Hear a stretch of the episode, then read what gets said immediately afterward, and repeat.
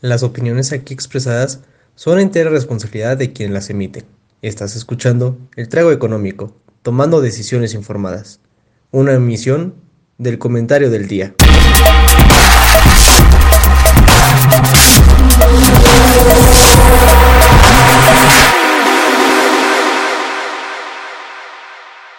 Hola, ¿cómo están, damas y caballeros? Bienvenidos en esta bella noche de jueves. Bueno, espero que donde cada quien de ustedes esté también sea una bella noche. Por lo menos aquí en Coajimalpa la noche está efectivamente bella.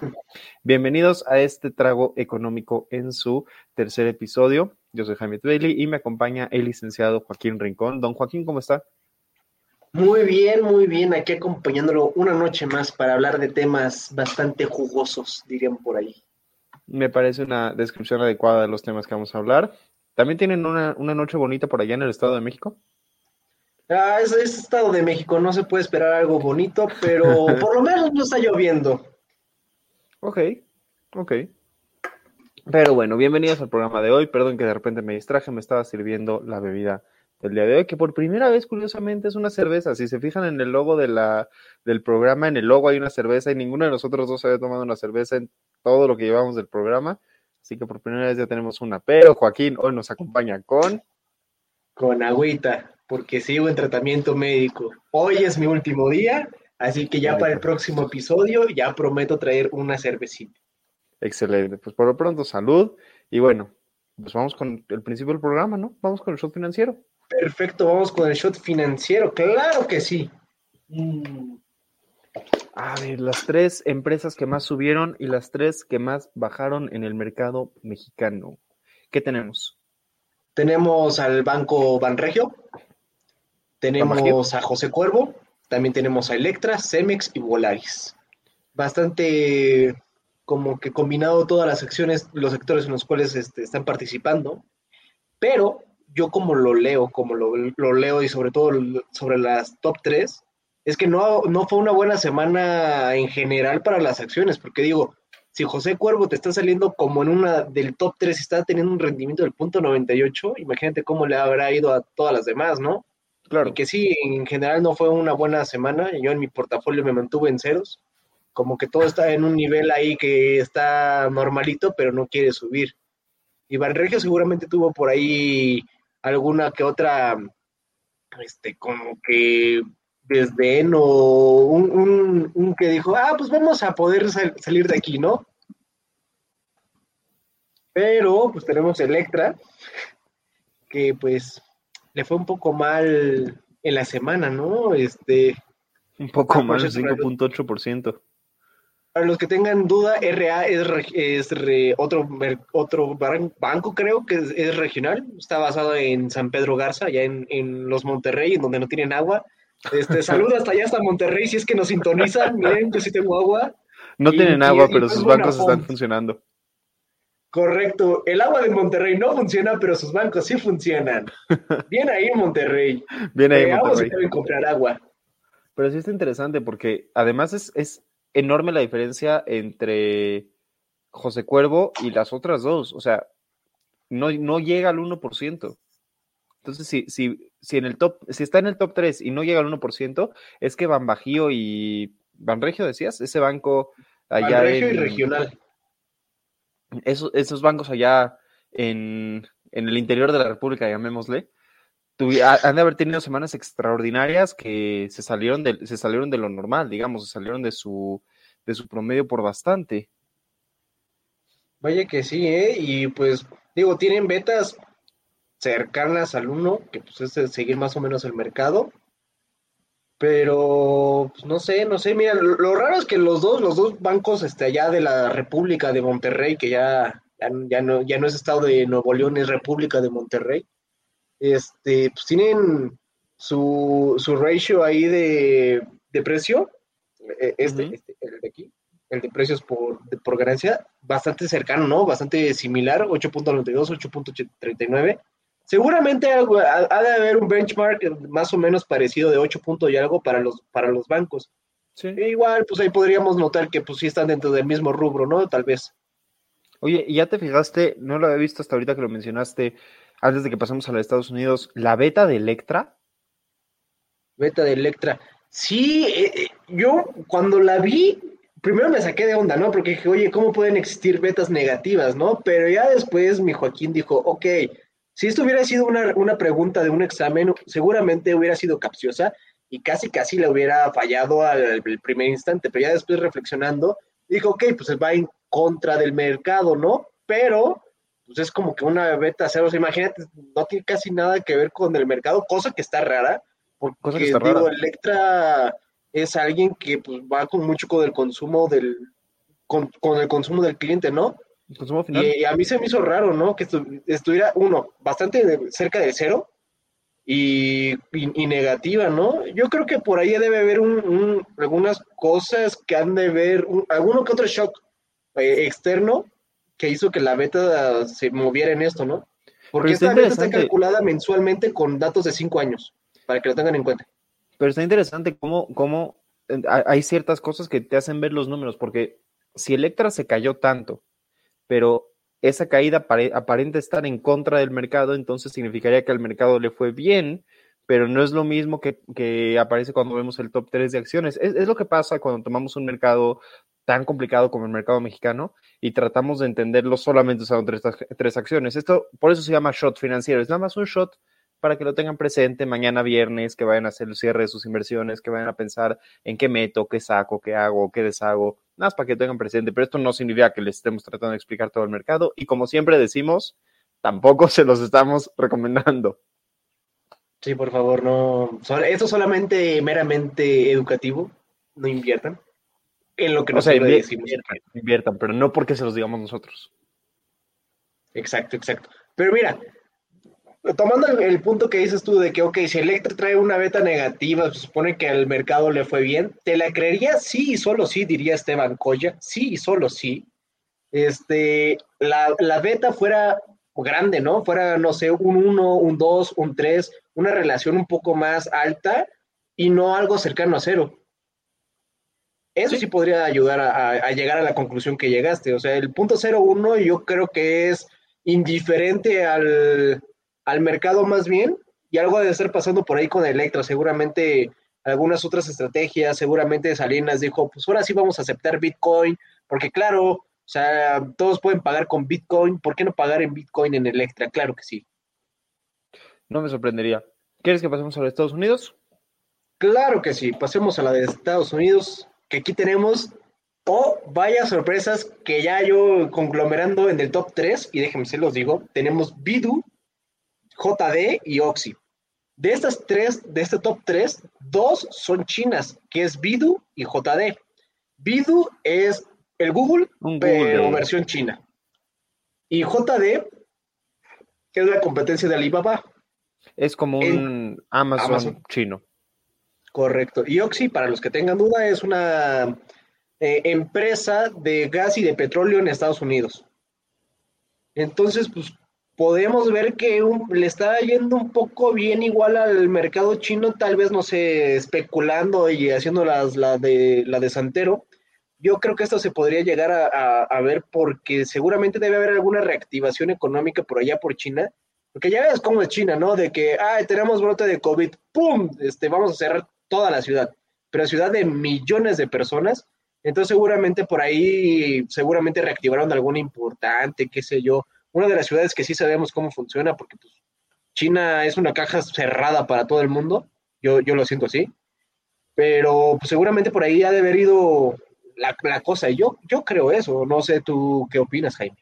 No, no estoy en desacuerdo y además tomando en cuenta, sobre todo si le echas un ojo también a las empresas que no crecieron, que son Dollar Tree, eh, una empresa que se llama Autopartes, ay, perdón, se me, fue el anglicismo, Automatic Auto Parts, algo así. Em, y eh, Bed Bath Beyond, a pesar, de, ya, ya habíamos hablado la semana pasada de que Bed Bath Beyond tiene una situación muy particular, pero independientemente de eso, las empresas en Estados Unidos que están cayendo son del sector consumo. La gente no está consumiendo. Y cuando la gente no está consumiendo en empresas gringas, sobre todo en una economía tan, tan moderna y tan dinámica como la estadounidense, generalmente significa que están trayendo cosas de China. Y si están trayendo cosas de China, las empresas chinas van a, van a, van a recibir el, el, golpe, el golpe, el impulso, el, el boom económico de todo eso. Claro que sí, claro que sí. Y pues. Nada, nada que ah, llame la atención fuera de eso. Exacto, nada que llame la atención. Y digo también, como para que los, los oyentes tengan un poco más de contexto, por ejemplo, esta que es Dollar Tree, es como nuestro Prichos. Prichos, la, esta gran tienda que siempre vemos pegada a Walmart, que te vende todo a veintitantos pesos, pero pues ellos lo venden en 1.25 dólares, ¿no? Ahí para que lo tengan en cuenta, para que lo tengan ahí. Y pues como bien también lo señalaba Jaime, pues aquí tenemos este, nuestro hermoso Bed Bath Beyond, que pues la semana pasada sí fue una de las que más ganó, pero se lo dijimos, y aquí es donde decimos, teníamos razón. Aquí por primera vez no se, no, no, no aplica el chiste económico de que todos los economistas se basan solamente en decir por qué no pasó lo que, lo que ellos creían que iba a pasar. Entonces ese chiste no aplica ahorita con nosotros, porque nosotros se los dijimos, esto es un shock, un golpe que va a llegar al mercado y solamente va a pasar una que, que dos, este, tres semanas y se va a volver a normalizar. Y fue lo que pasó con Bed Bath Beyond, ¿no? Llega una persona que tiene eh, bastantes acciones de, la empresa, las empieza a vender, ¿qué es lo que pasa? Se empieza a inflar el precio, se infla, se infla, se infla, se infla, y es más o menos un, un poco del efecto GameStop, ¿no? Como tú ya ves que está subiendo mucho, pues dices, pues de una vez yo aquí vendo, ¿no? Para tener ganancias, y es lo que hicieron, y después el mercado dijo, oye, oye, oye, ya cálmate, ¿no? Ya como que te emocionaste mucho con esto, vamos a regresar a la normalidad y pum, por eso tenemos el menos 60% de rendimiento de Bed Bath Beyond. lo que pasa aquí es que se reduce oferta y demanda. Bed Bath Beyond realmente no es una empresa que esté ofreciéndole a los, a los inversionistas ningún tipo de rendimiento atractivo, nada que digas, wow, me urge comprar Bed Bath Beyond porque seguramente es la siguiente gran empresa, es el siguiente Apple, es el siguiente Amazon, no, nada por el estilo. Y, como bien dice Joaquín, lo dijimos aquí, les dijimos que, esto no era una inversión a largo plazo. Esto prueba aún más que no nos hagan caso y no piensen que porque está aquí en nuestra, en nuestra tablita significa que tienen que invertir en esto. Pero pues sí, sí estamos orgullosos, sí les dijimos. Vaya que sí, vaya que sí. Pero bueno, ya terminado nuestro delicioso shot financiero. Pasemos al tema del día de hoy. El día de hoy, Joaquín y yo queríamos platicarles. Ah, no, antes de pasar al tema. Ah, claro, perdón, perdón, me distraigo, me distraigo. Ya es jueves. El ETF de la semana. Vamos ah, se, se, vale, se vale, se vale. Ya es jueves, ya es jueves, ya es jueves. Mejor mira, traguito y salud, traguito y salud. Totalmente de acuerdo. Ah, pero bueno, déjenme les hablo un poco sobre nuestro ETF de la semana. El que elegimos hoy, no puse el nombre, una disculpa. Se llama LIT, que es literalmente de litio, de litio. L-I-T, e e literal, LIT. literalmente. Creo que por aquí debe estar el ticker. No, no está. Pero bueno, se llama este LIT. ¿De qué será? Igual de litio. ¿En qué invertirá? Eh, pues en empresas que son extractoras de materiales de minería, sobre todo y en especial de litio.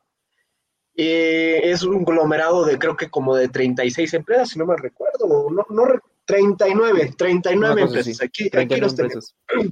la empresa que maneja este ETF es GlobalX. Recuerdan la primera transmisión, también trajimos un ETF de GlobalX. Recuerden que el ETF no es más que un fondo de acciones que cotiza regularmente en Estados Unidos. El fondo de la, empresa GlobalX eh, capta los recursos, los reinvierte en las empresas de litio, baterías, energías limpias, energía, bueno, no, no necesariamente energías limpias, energía, mm, perdón, energía en general, y estos rendimientos se redistribuyen entre los inversionistas de GlobalX.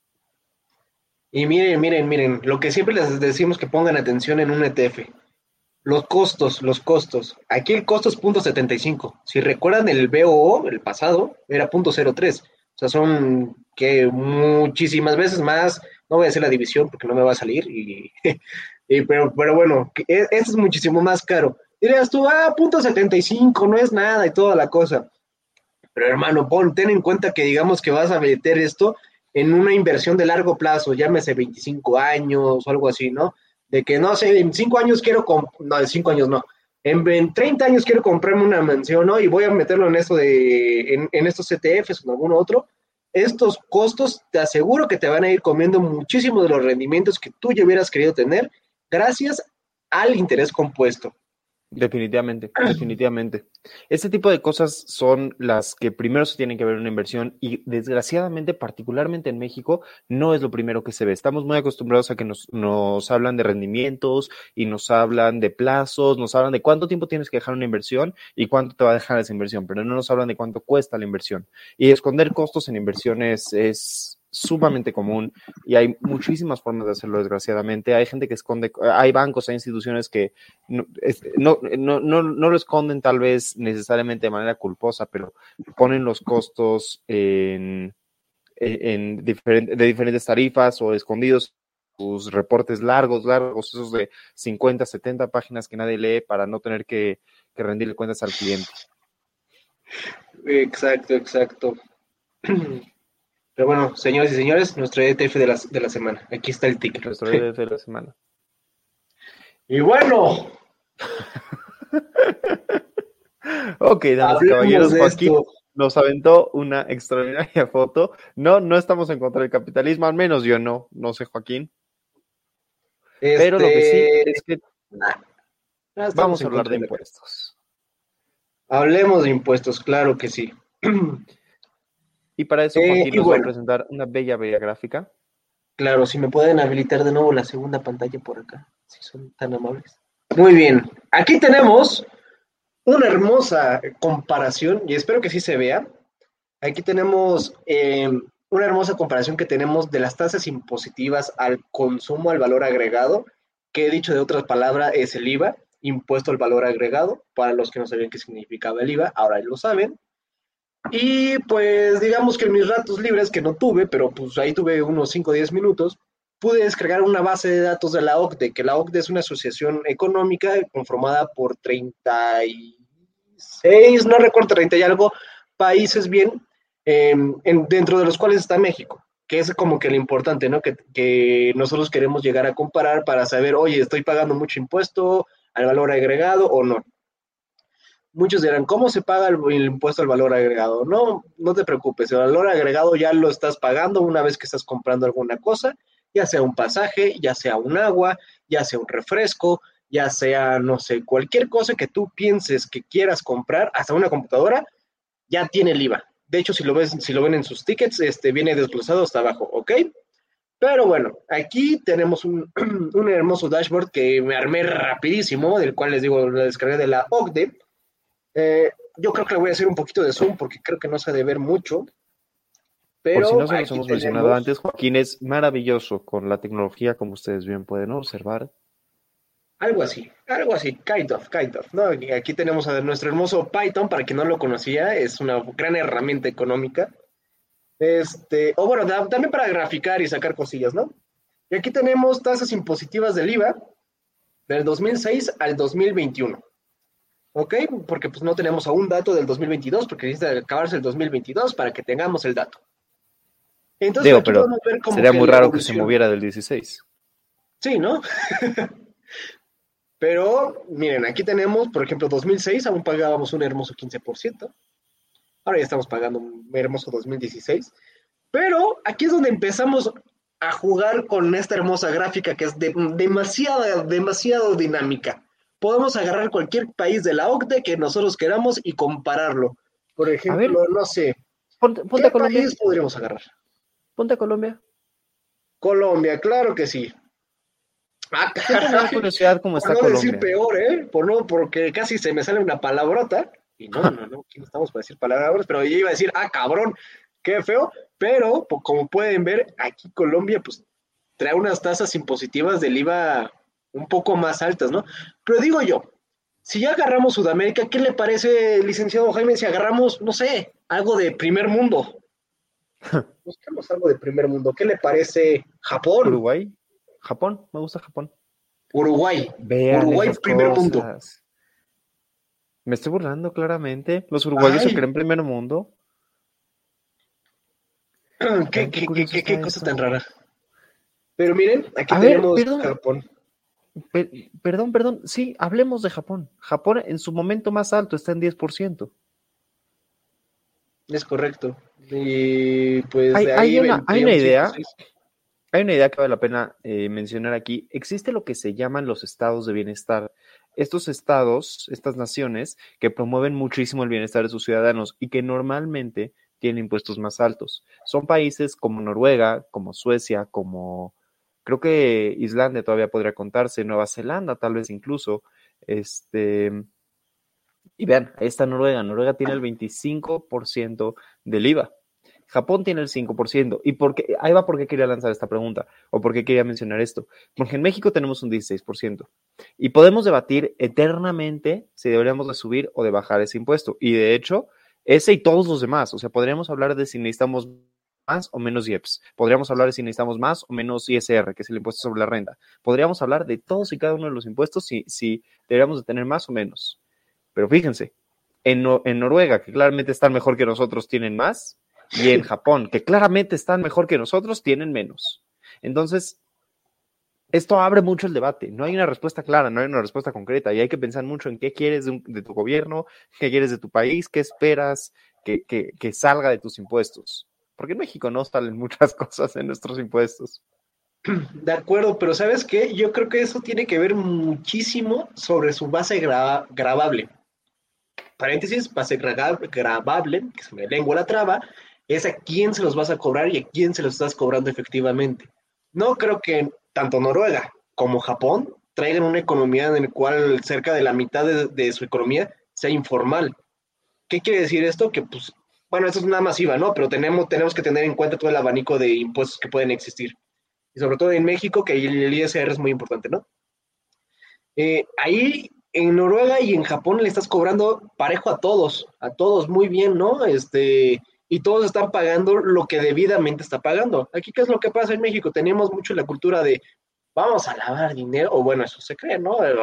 Vamos a lavar dinero, vamos a evadir impuestos, voy a buscar la forma de hacer esto. Mi, mi contador me dijo que metiera esta cosa, pero lo que lo metiera bajo estos supuestos para que pueda yo hacer esto.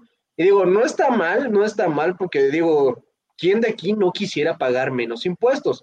Yo creo que si lanzas esa pregunta va a ser la misma encuesta mañosa que lanzaría Andrés Manuel al decir, ¿tú estás de acuerdo en quitar más impuestos? Pues todos te van a contestar que sí.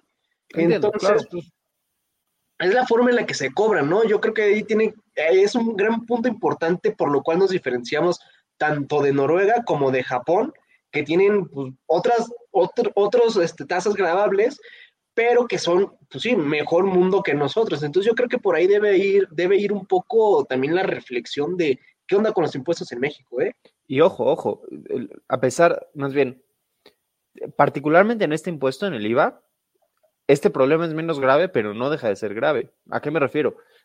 El ISR, que es el impuesto sobre las rentas, se cobra de lo que uno gana. Si uno trabaja en el sector informal, que es donde están, como decía Joaquín, alrededor de la mitad de los empleos en México, entonces sí, el ISR no se paga, no, no pagas ISR cuando te están pagando en efectivo o cuando están lavando dinero o cuando te dedicas a vender drogas. Definitivamente no pagas ISR si vendes drogas.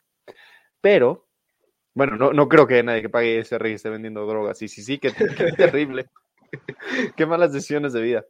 Pero, ah, de cualquier manera, el IVA se paga cada vez que uno consume. Si uno va al Oxxo y se compra su gansito, su cerveza, o si va y se compra su, su botella de agua o lo que sea, ahí hay un IVA que se cobra. El IVA se le cobra a todos cuando consumen, pero no se le cobra a todos los que producen si los que producen lo hacen en el sector informal. Y no se le cobra a todos los que venden si los que venden lo venden en el sector informal. Tipo, eh, un, mercadito no, no necesariamente, no paga IVA, no paga IVA porque pues como es comercio informal no registran esos, esos, esos ingresos. Entonces, a pesar de que el IVA es un impuesto que suele pegarle a todas las personas, también es cierto que una economía tan informal como en México le pega a muchísimas menos personas que una economía que de hecho ya incluso hay, economías que ya están tendiendo a, a 0% efectivo, a, ya ni siquiera manejarse con cash, que ya todo se haga electrónico. No me acuerdo si era Suiza o Suecia que tenía la iniciativa de, de utilizar únicamente 2% de efectivo para 2025. Saco. Es, una locura. Está, fuerte. Pero, fun fact, que esto, esto me recordó un gran fun fact. Solamente cerca del 3.4% de todo el dinero del mundo es, está en efectivo. Todo lo demás es numerito que nosotros nos creamos. O sea, que nos la creemos que vemos en nuestra mente. O sea, imagínate, imagínate tanto dinero, pero que no está en efectivo. no, está impreso, no está en nuestros billetes, no está en los billetes de dólares, no están en los demás. Entonces, imagínense qué tanto de, dinero hay por allá que no es físico, que es solamente virtual. es impresionante cómo nos hemos convertido en esto, ¿eh? Impresionante. Cómo pasamos de un Bretton Woods en el cual agarraban y decía, este, oro tanto dólar, ¿te, ¿me compras dólares? Va. Y ahora ya estamos en el, ¿cómo se llama? En el fiduciario. Yo te estoy confiando que tú tienes tanto en tu cuenta impresionante, la verdad, cómo 20, 30 años puede cambiar la economía de una forma drástica en tanto la base monetaria. Eso es un gran fun fact que no lo había tenido en cuenta. Sí, tema de la siguiente semana o dentro de dos o tres, ¿qué es el dinero? ¿De dónde sale y por qué lo usamos? Pero... ¿Y por qué es malo imprimirlo? ¿Y por qué es malo imprimirlo? Pero de cualquier forma, o sea, independientemente de cómo, de, de, de, de cuál sea la situación o con qué país nos estemos comparando, la pregunta se mantiene. En México, dada la base grabable que tenemos, o sea, el número de personas que pagan impuestos, las tasas que manejamos ahorita y el tipo de economía en la a la que estamos acostumbrados a, existir, en la que existimos, ¿deberíamos de aumentar nuestras tasas o disminuir nuestras tasas? ¿Tú qué opinas? Yo creo que ya siendo un poco más profesionales y también, ¿cómo se llama? Metiéndonos un poco más también de lleno a la economía, yo creo que sería bueno también empezar a tocar un poco este, esta, esta cosa que se llama curva de Laffer, que yo creo, para los que no lo tengan en cuenta, les voy a explicar rapidísimo la curva de Laffer. Tenemos dos ejes. Básicamente, esta, esta gráfica, este, como que capta la esencia del 90% de la economía, lo que, de los que estudian economía. Son gráficas 2D, así de fácil. En, esta, en este eje tenemos eh, la, base gradable, ¿no? Bueno, la tasa, que es un 5%, 10%, shalala, ¿no? Y aquí el monto recaudado. ¿Qué es lo que quiere decir? Que si tú, si mientras más subas eh, la tasa o el porcentaje que estás cobrando, obviamente pues vas a recaudar más. Pero va a haber un punto en el cual tú si empiezas a subir un poco más la tasa, pues ya vas a, ya no vas a poder tú recaudar dinero porque pues ya no va a haber quien te lo quiera pagar y te, la van a buscar la forma de ya no pagártela. Y también tenemos pues dos formas, ¿no? De encontrar de, por ejemplo, aquí en T1 tenemos, por ejemplo, T1 vamos a decir que es 10%. 10%, ¿no? Y, y aquí estás este, recaudando tanto, por, aquí estás recaudando el mismo dinero que estás recaudando acá, pero solamente con diferentes bases, con diferentes porcentajes. Una puede ser con el 10 y otra con el 20. Entonces, más o menos, teniendo en cuenta esta relación, yo creo que estamos en un buen punto en el cual se está este, grabando al consumo, al IVA. ¿Qué quiero, ¿Qué quiero decir con esto? Que yo no creo que sea bueno subir los impuestos y tampoco bajarlos. ¿Por qué no digo bajarlos? Porque el gobierno, pues de algún lado tiene que sacar también su dinero, pues para poder sacar algunas propuestas que se pueden hacer, ¿no? O sea, mínimo bachar mi bache de, la, de acá de la calle. Yo espero que de ahí pueda salir, ¿no? Entonces, esa, esa es mi postura ante el IVA. Yo creo que ante el, yo creo que vamos a hablar de tres principales, ¿no? IVA, ISR y el IEPS. Yo creo que el IVA se debe mantener. El IEPS se debe subir en algunos productos y el ISR se tiene que bajar casi, casi, yo, yo, yo diría, y yo espero que por favor se baje casi, casi al cero, que no exista el ISR, porque ¿quién no quisiera recibir íntegramente todo el dinero que gana por trabajar bien? O sea, eso sería hermoso. O sea, a ver, a ver, nada más, nada más para dejar algo en claro de esta curva, imagínense ustedes que el gobierno cobrara el 0% de los impuestos, de, de lo que gana, si el 0% de impuestos, entonces no recaudaría nada pero si el gobierno cobrara el 100% de, de lo que ganas en impuestos, y si te dice no te voy a dar dinero, todo tu dinero me lo quedo yo, pues nadie pagaría impuestos, entonces el gobierno tampoco gana nada, hay que encontrar un equilibrio. Y ese equilibrio, y justo por eso decía todo eso, es esta T que tiene un asterisco ahí abajo. Es, es como la T perfecta, la T soñada, la T que nos permite recaudar el máximo, la T que si llegamos a esa diremos, ahí sí estamos ganando un buen de dinero, no le estamos cobrando tanto a la gente, no, no, no está tan alta la tasa. ¿Por qué digo esto? Porque yo no creo que esa T sea realista. No, no, creo, que exista una tasa en la que tú puedas decir, esta es la mejor tasa. Yo creo que hay situaciones diferentes, hay, hay modelos que, pueden tratar de predecirla, pero diferentes impuestos tienen diferentes tasas y diferentes razones y diferentes todo eso. Y ahí, va, ahí va mi postura. En el IVA, el IVA, si me hubieras preguntado hace un mes o dos meses, te hubiera dicho que tal vez yo lo hubiera bajado un poquito para fomentar el consumo, para impulsar el consumo, porque si bajas el IVA, bajan de precio los productos y entonces la gente consume más. El único problema es que si la gente consume más, eso empuja a los productores a subir sus precios.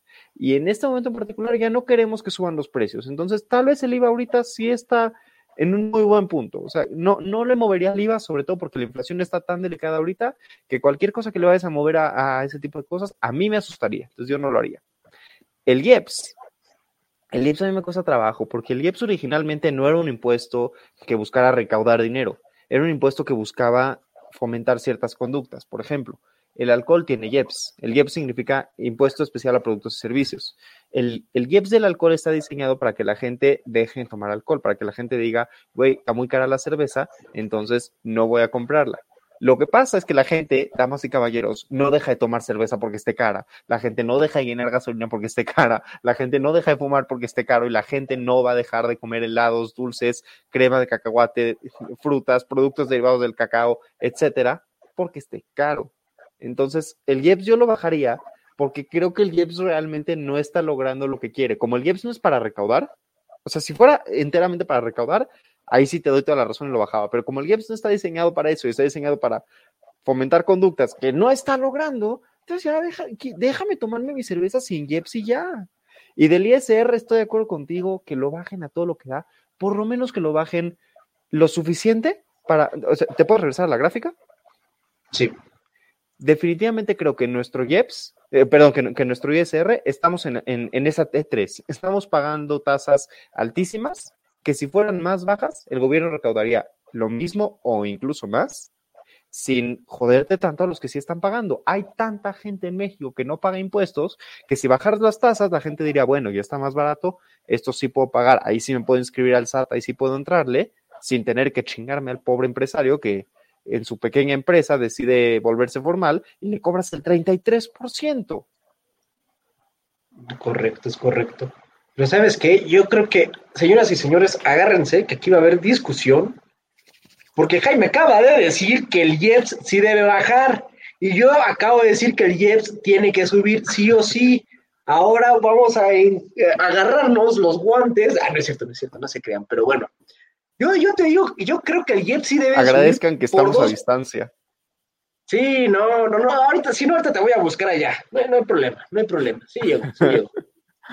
Pero mira, yo, yo creo que el JEP sí debe seguir, debe seguir y debe subir, pero los otros bajar. Ojo, yo no estoy diciendo que yo no soy fan para nada de los este, impuestos, pero yo creo que el IEPS es el mejor para, el, uno de los mejores como para recaudar fondos. ¿Por qué? Porque no está mermándote o no te merma el consumo. ¿Por qué? Porque como bien lo decía Jaime, tú no vas a dejar de tomar cerveza, tú no vas a dejar de utilizar gasolina, tú no vas a dejar de fumar, maldito fumador.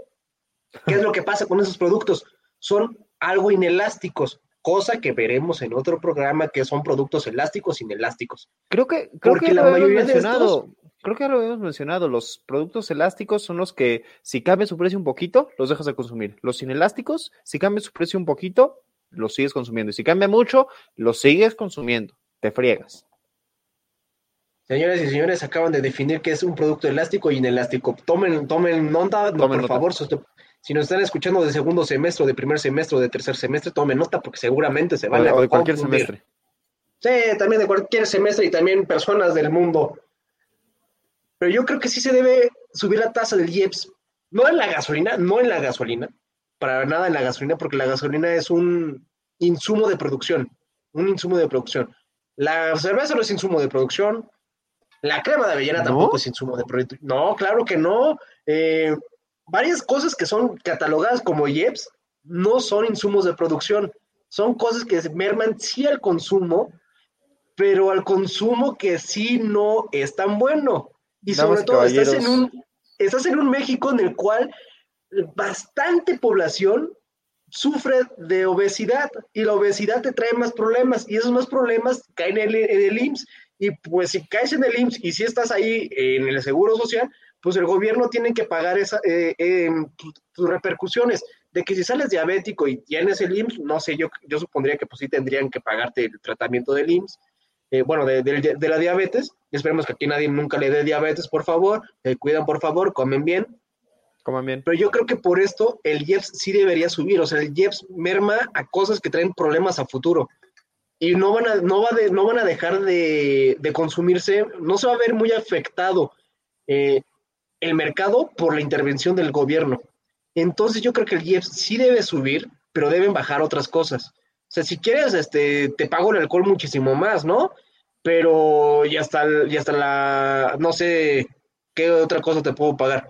Eh, no sé, las frutas y las hortalizas, cualquier cosa, ¿no? Cualquier cosa, por ejemplo, comida chatarra Ahí le, puedes meter muy bien el IEPS y así vas a también incentivar a buscar otras alternativas. Unos jitomates con sal, tal vez. Estoy diciendo también locuras, ¿eh? A tomar más agua, tal vez también. Buscar otros derivados que no sean refrescos o, cosas que traigan muchos azúcares y te va a también traer muchas cosas buenas. Así como yo vendo que suben el IEPS, así te va a vender el gobierno también, que es el IEPS. Pero no le creas todo. claro. Ahora, perdón, perdón. De saque, de saque, mi querida audiencia, tienen que saber que algo está mal con la opinión de Joaquín. Y es que empezó diciendo que la cerveza no es un factor de producción. Entonces, sabemos que el medicamento te está afectando, esto del antibiótico no está de acuerdo, no está funcionando contigo.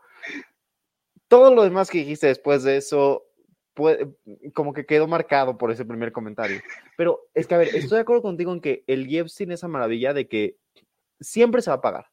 Es, es, el impuesto que la gente no va a dejar de pagar. Porque si tú ahorita subes, vamos a decir que de alguna forma le subes el IVA a, ¿qué me invento? Le subes el IVA a las carteras. Así, las carteras le subes el IVA. Cuando tú llegues a comprarte una nueva cartera, vas a decir, ¿sabes qué? Están bien caras, la acaban de subir el impuesto, ya tengo una cartera vieja, me quedo con mi cartera, no me necesito comprar una nueva. Pero si llegas a comprarte tus cigarros y los subieron de precio 2, 3, 4, 5 pesos, pues con el dolor del corazón, pero una adicción es una adicción y pues vas a gastar los 2, 3, 4, 5 pesos. Dicho eso, dicho eso, ahí es donde digo que, es muy importante entender para qué estamos usando los impuestos y qué objetivo tenemos. Si todo el ingreso del IEPS se utilizara para irse al IMSS y entonces todo el dinero que recaudamos del, del IEPS de alcohol se utilizara para tratar casos de obesidad o de alcoholismo o de o de paros cardíacos, la, N cantidad de enfermedades que el exceso de alcohol puede, puede generar. Sí tomamos alcohol en este programa, pero no lo fomentamos, no, no se alcoholicen. El punto es, si, es, si ese IEPS realmente lo utilizaras para esas cosas, entonces sí, puedo, entender esa, esa, esa conexión, ya sabes, o e, ese, ese, esa necesidad de decir, necesitamos recaudar más porque esto lo estamos utilizando y entonces vamos a mantener el IEPS. Pero creo que pasa algo muy particular con el sistema mexicano. El sistema mexicano no recauda lo suficiente porque no está bien diseñado en general, en todos lados, no solamente en el IEPS, y lo que sí recauda está muy mal asignado. La presupuestación en México, damas y caballeros, creo yo, es el peor problema que tiene el país hoy en día. Porque si tuviéramos un presupuesto bien diseñado, otros problemas serían bien tratados. Pero si, las soluciones al problema están en el presupuesto, nuestro presupuesto en sí mismo es un problema. Entonces, cuando me dices, el IEPS nos permite tener una recaudación constante y firme y la gente no deja de consumir estos productos, está bien, buenísimo, pero ¿qué crees? Igual es dinero que estamos tirando a la basura. Entonces, si mejor hacemos un esquema impositivo donde tengamos un ISR bajo, recaudemos mucho, de verdad un ISR que nos permita recaudar muchísimo más de lo que recaudamos ahorita, ¿ahí me dejarías quitar el IEPS? O sea, si yo te digo ahorita, te voy a solucionar el problema con el ISR y vamos a, a recaudar mucho más. Ahí sí me dejas bajar el IEPS o igual me dirías, no, yo sí lo quiero dejar. No, pues hay que dejarlo, ¿no? Yo diría que sí hay que dejarlo. Sí fomenta, sí fomenta mejores, fomenta mejores ciudadanos mexicanos. o sea, imagínate que cualquier persona, tanto tú como yo, llegamos y ya no vemos la promoción del Oxxo de un 12 pack de una de cerveza indio en 200 pesos, ya está en 280. Ya no las vamos a pensar, la vamos a seguir comprando, pero ya no compraríamos uno o dos, ya nada más compraríamos uno. Ahora, yo creo que aquí también hay que, eh, hay que ver un punto que no hemos tocado y que yo creo que es totalmente importante para esto. ¿quién paga los impuestos? ¿El productor o el consumidor? Yo creo que en estas cosas del IEPS, pues sí debe irse hacia el consumidor, porque pues ahí sí lo estás, ahí sí lo debe pagar quien lo está consumiendo, ¿no? Porque pues yo, yo como persona, ¿por qué tendría que yo pagar? O bueno, yo como empresa, ¿por qué tendría que pagar las cosas que me están comprando, ¿no? Que saben que son malas. Y yo se las pongo ahí nocivo para la salud. Y en algunas otras cosas, yo creo que sí hay que ser un poco más responsables en las empresas y además de, o sea, sí, ya, ya tienen ellos que pagar este, algunas, ¿no? El IMSS, el Infonavit, Seguro Social, este, ¿qué otras cosas pagan? El ISR, etcétera, etcétera. Pero yo creo que también tenemos que pasarle algunos otros impuestos que el consumidor no debería pagar, tal, debe, tal vez, ¿no? Tal vez trasladarle un poco del IVA, un poco más del IVA, eh, porque no, sí, trasladarle muchísimo más, más IVA, porque ellos pueden sacar el IVA. Porque para los que no lo sepan, eh, en contabilidad existe esta cosa que es IVA acreditable, que el IVA acreditable es, por ejemplo, una empresa X que produce lápices, compra madera. Esa madera ya tiene IVA, pero ese IVA ellos lo pueden guardar como en su bolsita virtual que tienen ahí de contabilidad y venden cosas, ¿no? Y esas cosas también tienen IVA y ese IVA con el cual compraron la madera pueden resarcirlo con el IVA que, que, ellos vendieron, vendieron. Y así pueden a veces llegar a tener diferencias a favor y haciendo les termina pagando más del, más les dan a ellos remanentes de su IVA. O sea, eso está, eso no. O sea, yo creo que sí deberían empezar a cargar un poquito más a las, a las empresas, pero a las grandotas, ¿no? También no a las chiquitas, no hay que mermar tampoco al, al, que está emprendiendo, ¿no? Yo creo que eso, es un punto importante que debemos checar, ¿no? ¿A quién le vamos a cobrar los impuestos? Es un tema súper delicado porque tienes toda la razón, o sea, eh, cuando el consumidor de a pie es el que está pagando un impuesto, las consecuencias y las razones de ponerlo es muy diferente que cuando es un impuesto que está pagando el trabajador o la empresa o la compañía, el conglomerado de empresas que también puede pasar.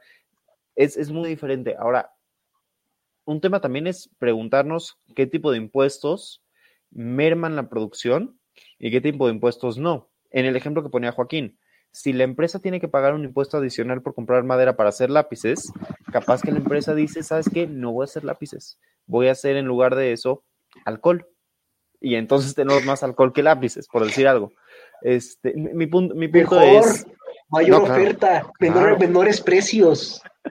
mi, mi punto es que en todo esto de quién paga los impuestos, además de que es muy delicado en el sentido estricto de qué pasa entre ciudadano y empresa, también hay que entender qué pasa en diferentes sectores cuando movemos esa estructura. El tema de impuestos, damas y caballeros, es un dolor de cabeza, es un dolor de cabeza enorme y la gente lo simplifica muchísimo.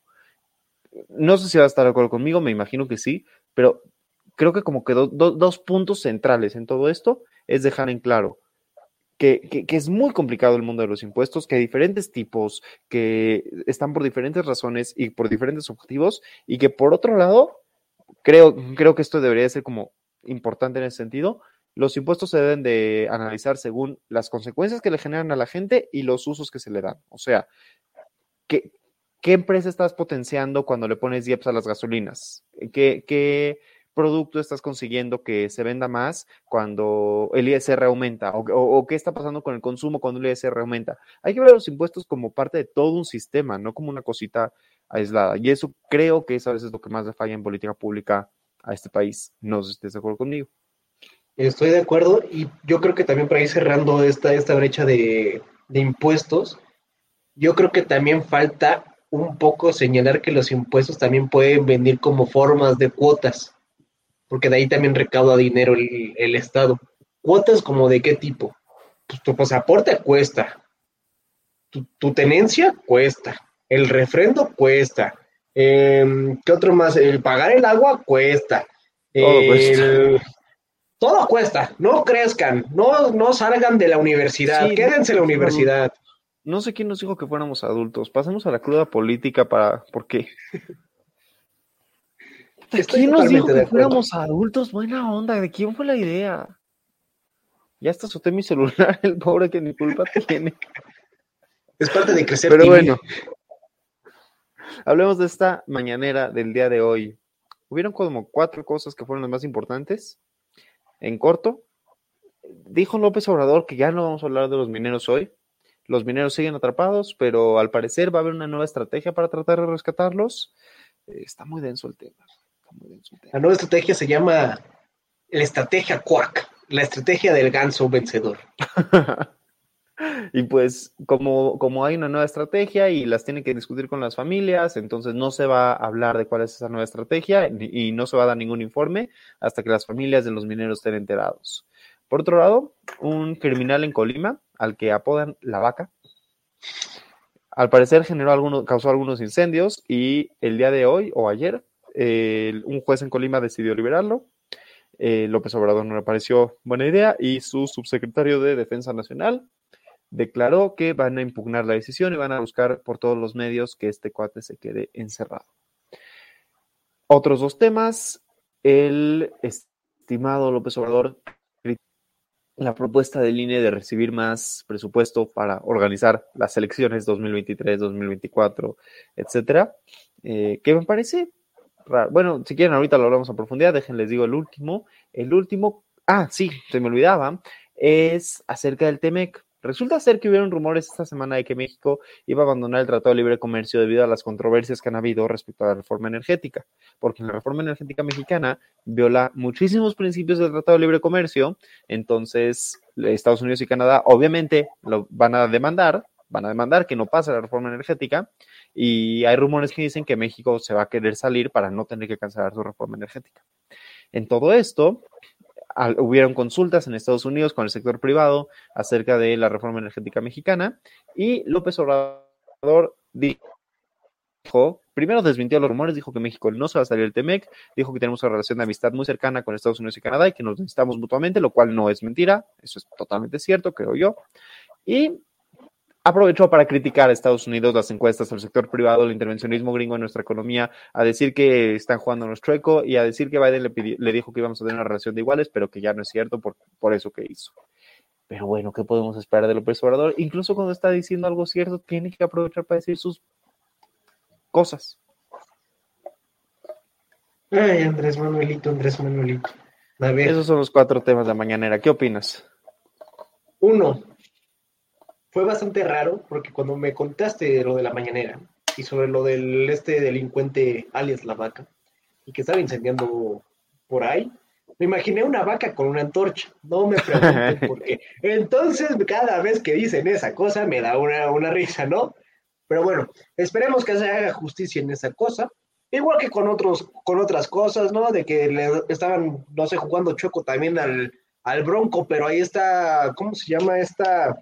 Eh, Delfina, que también va a ser candidata para gobernadora del Estado de México, que también jugó chueco igual que el, que, el Bronco, pero al parecer ella es intocable, porque pues no, no, ella es de Morena, ella sí es bautizada.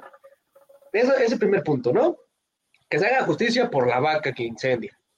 Luego, el segundo punto, eh, de que México se vaya del, del Tratado de Libre Comercio.